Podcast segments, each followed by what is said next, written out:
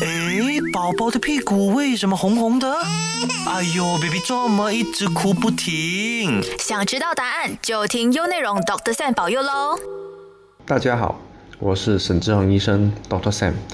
欢迎收听优内容 Doctor Sam 保佑。配合这个星期的世界哺乳喂养周，我就想跟大家谈谈母乳喂养或者是哺乳这个课题。首先，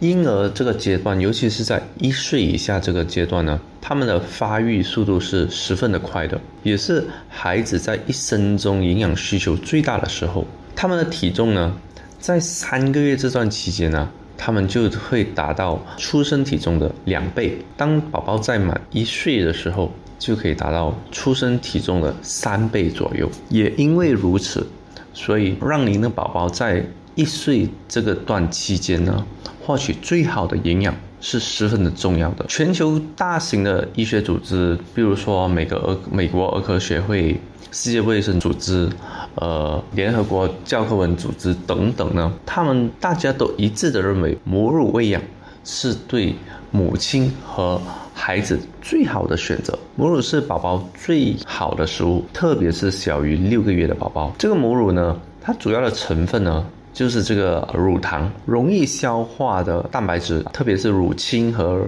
酪蛋白，还有脂肪可以容易被消化的这些脂肪酸，这些全部呢都是根据婴儿所需要的均衡配置。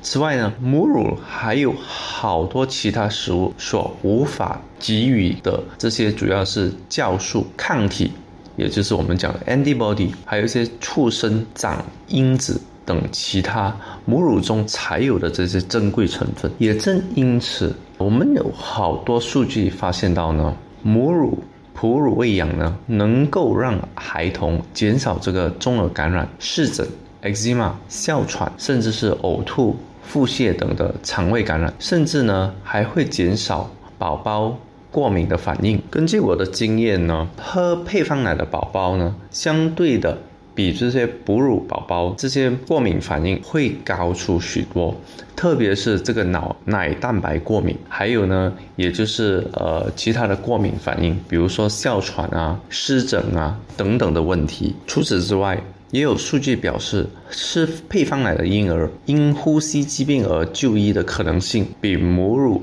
宝宝。高出二十五八千。近期也有好多数据表明，母乳喂养对预防婴儿时期乃至成年过后的这些肥胖症和糖尿病有着重要的这些作用。此外，还有数据证明，母乳喂养可以帮助母亲恢复孕前的体重，避免心血管疾病和糖尿病，在日后呢，降低母亲罹患癌症。特别是乳癌和卵巢癌的风险，因此我们大部分儿科医生呢都会强烈推荐母乳喂养。美国儿科协会、世界卫生组织等各大组织呢，我们都会建议母乳是一岁以内婴儿最佳的营养来源。大家都会建议纯母乳喂养至少长达六个月，然后再逐步添加副食品，同时呢继续母乳喂养，直到婴儿。满一周岁，最好是能够达到两岁或以上。只要母亲和婴儿都愿意，我们都会建议继续母乳喂养，直到至少两岁以上。母乳喂养其实还有很多实际的优点，特别是母乳的成本低廉，在保持自身的营养均衡上，只需摄取少量的热能，这些成本呢远要低于购买配方奶的费用。还有母乳不需要冲调，也不管在任何时候。都可以让你宝宝呃享用这个母乳。哺乳的妈妈呢，还有一个好处就是母乳喂养呢，可以帮助很多妈妈在生产过后能够更快的、轻松的恢复到产前的这个体态，达到这个瘦身的效果。还有呢，当母亲尤其是在头一两周生产过后头一两周，呃，喂食这个母奶呢，还可以帮助这个子宫的收缩。使其更快的恢复之前产前的这个这个大小，这个这个子宫的大小。除此之外呢，如果我们也会发现到母乳呢，对这个父母妈妈的这个心理和情感的益处是很大的，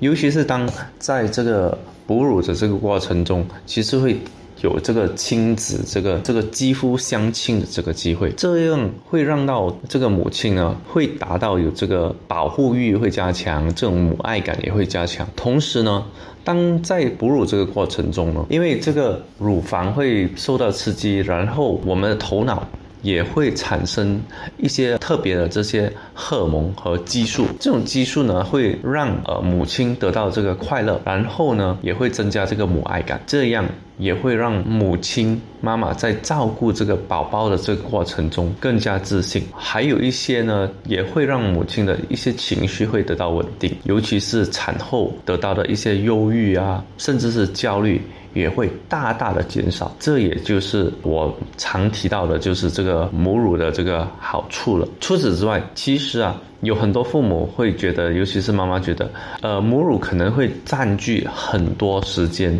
让自己可能没有好好的休息啊，甚至是做自己的东西。其实啊，研究发现啊，母乳喂养跟配方奶喂养所花的时间整体上是一样的，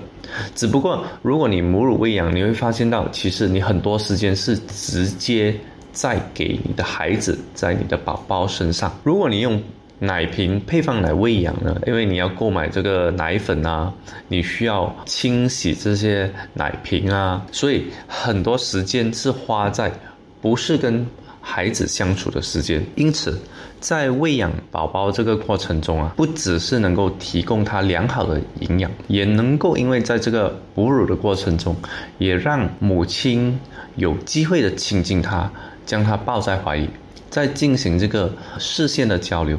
这是对母子双方都是放松身心的时间，也可以增进亲子之间的感情。不少女性们会因为对母乳喂养有一些呃疑问啊，所以我会建议在产检的时候，或者在您怀孕这段期间呢，尽量有什么问题，尽量问你的医生，或者是读一些相关的资料，这样能够让你的不安、焦虑能够得到一些呃解决。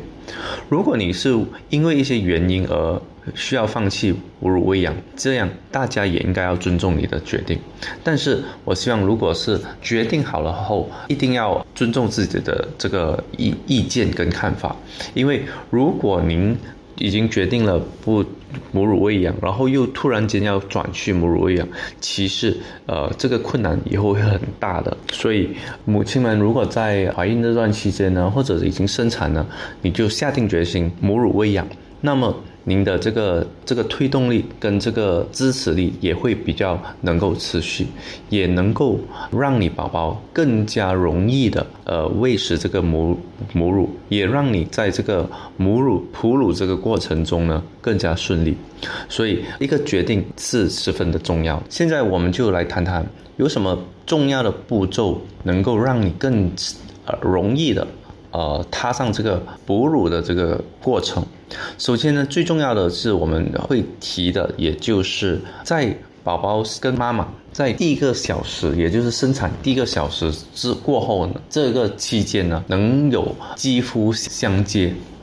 或者是肌肤相亲。也就是我们英文讲的 skin to skin contact。当在经过这个呃肌肤相亲或者 skin to skin contact 这一段期间呢，我们也会鼓励妈妈就在这个时候呢，也就是宝宝出世不久，能够趴在你的身上，然后让宝宝去寻找这个妈妈的这个乳房。在这段期间呢，其实能够很好的对妈妈跟宝宝都会有一些很好的作用。第一，它会让妈妈会感觉到，哎，我要开始哺乳了，这样身体就会放射出一些讯号，甚至是呃这些荷尔蒙，让这个母乳在接下来过程中更加顺利。宝宝呢也会开始去适应妈妈的这个身体的温度啊。它会在呃妈妈的这个乳房旁边找寻这个乳头，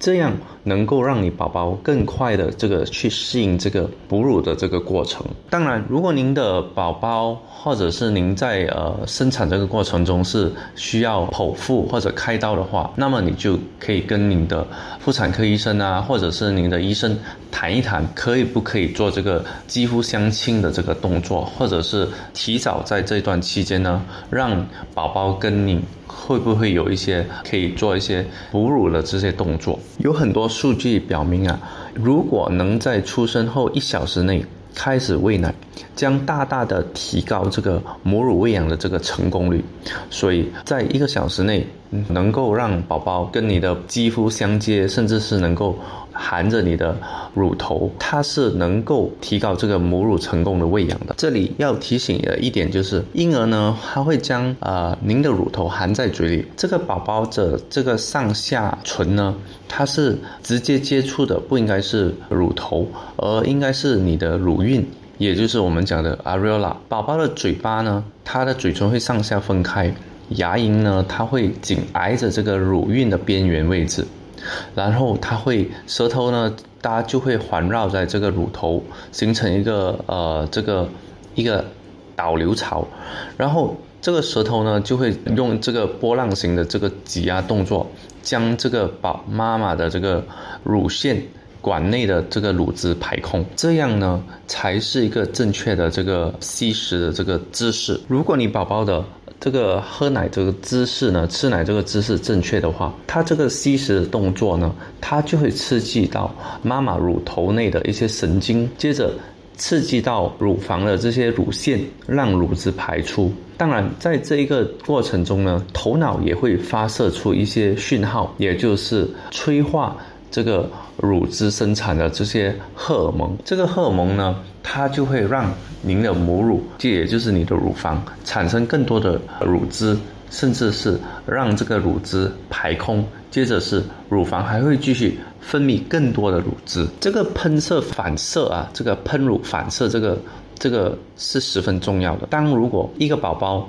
能够正确的吸到妈妈的乳头跟这个乳房，它就会让这个母乳的这个过程中呢更加顺利。你要怎么知道你宝宝是不是有？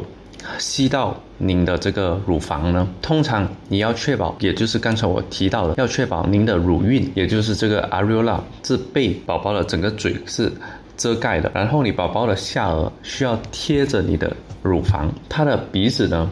会也会接近您的乳房，但也能够看到。您的宝宝在吸，然后你甚至会听到声音。您不应该听到它有太大的这个声音。如果这个声音太大呢，可能是它吸食到呃这个乳房这个贴合度不够。在宝宝这个头一两周，甚至是头一个月呢，你会发现到，当你宝宝在吸你的母乳的时候，你可能会一些疼痛。但是过了一些时候呢，这些疼痛不应该继续。如果你还是觉得会有继续。疼痛的话，你的乳房这样有可能是这个吸食的这个姿势不对，那么你需要把你宝宝再从你的乳房拿出来，这个嘴巴拿出来，再尝试多一次，确保这个呃贴合度是够的，尤其是你宝宝的嘴型，它的上下嘴唇是向外伸展，而不是向内伸展的。您也应该听到。它有规律的这个吞咽声，而你的乳头在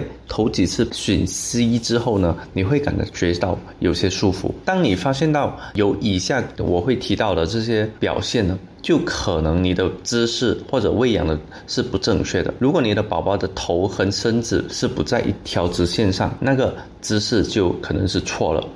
还有，您宝宝的嘴，它不应该只吸着你的乳头，它应该需要含住这个乳晕的这个部分，而乳头在口腔的深处。如果你宝宝他吸食这个动作很轻，然后又很急，然后宝宝又很焦虑不安，那么这个姿势也有可能是有一些问题。很多父母都会问我，那么如果我是全母乳的话，要怎么知道我宝宝喝的够呢？这个是一个很常见的问题。通常，如果您的宝宝是很频密的在吸这个母乳，通常它应该是足够的。接着还有几个特征，你父母们可以去看的，也就是通常你在喂食你宝宝之前。您的乳房会很胀的，也就会很你会感觉到很满的这个感觉。如果您有这个呃很有效的这个哺乳过后呢，您的会发现你的你的乳房会松弛，也会好像有排空的感觉。如果这个宝宝是呃吸食到很好的话，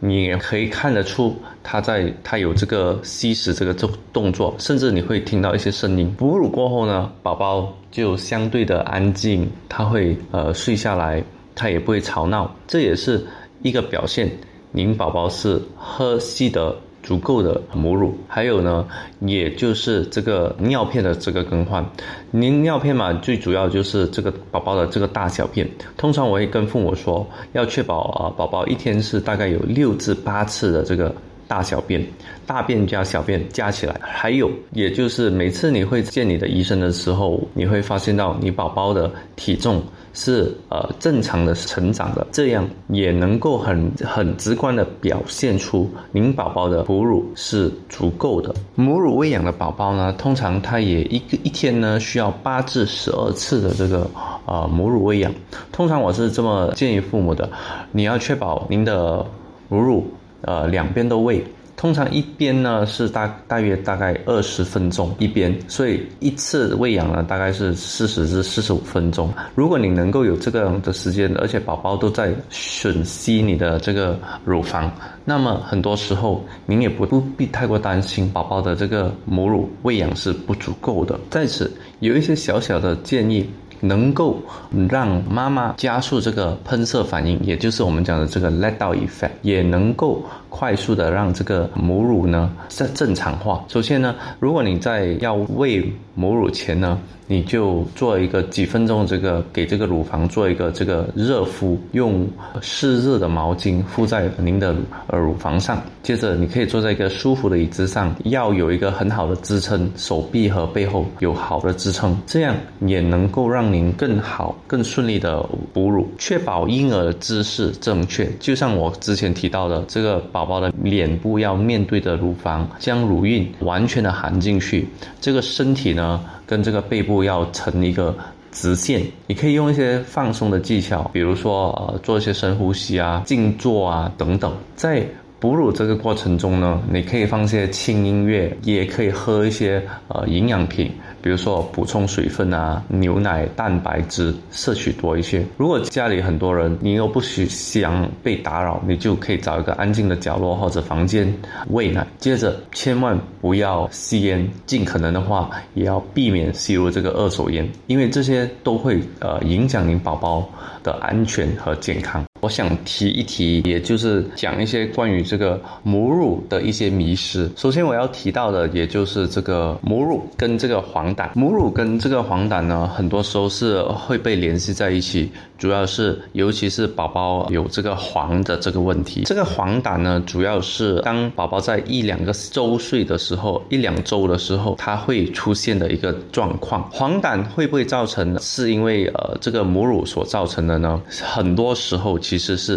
不是的啊。黄疸主要是我们讲的一些生理上的一个一个状况，也就是宝宝。都会出现的一个状况，只是宝宝有些宝宝呢，他的黄疸会比较高，有些呢没有这么高。但是母乳所造成的黄疸其实是不常见的，很多妈妈会发现到，诶，我宝宝黄疸啊，我这样我就试下把这个母乳完全停掉，然后把这个宝宝换去这个配方奶。其实这个方式呢，我个人很不建议的。因为我们都知道母乳是宝宝最好的食物，所以你没有必要因为黄疸所造成的一些小小的困扰而把您的母乳完全停掉，然后换去这个呃配方奶。毕竟你需要知道，如果你把这个母乳暂停了过后呢，其实会对你。接下来哺乳会有一些问题，因为有可能会造成你的母乳会减少啊，然后接着可能你在迟一些时候你会有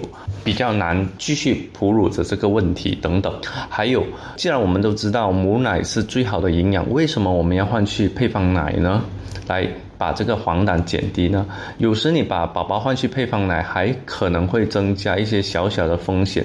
比如说会造成宝宝对这个奶蛋白过敏，尤其是呃这些配方奶。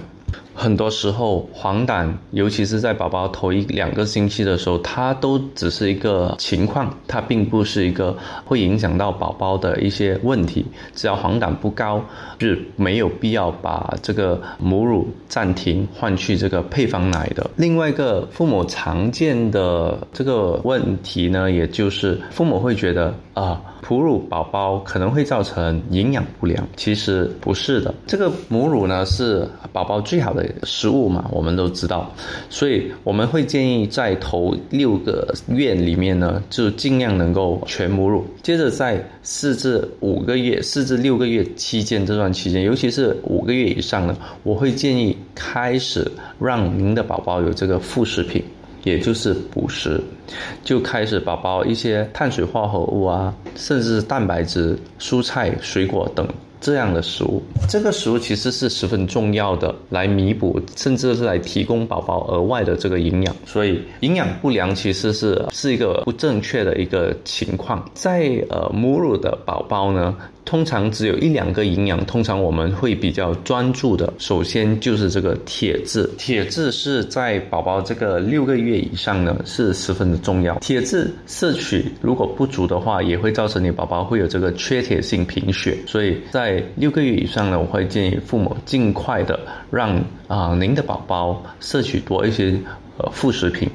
特别是呃肉类啊、蛋白质啊、蔬菜水果等的，以弥补母乳比较缺铁的一个情况。接着，好多父母也会问我，我宝宝是全母乳的，需不需要补充一些维生素啊？其实。在维生素的补充方面，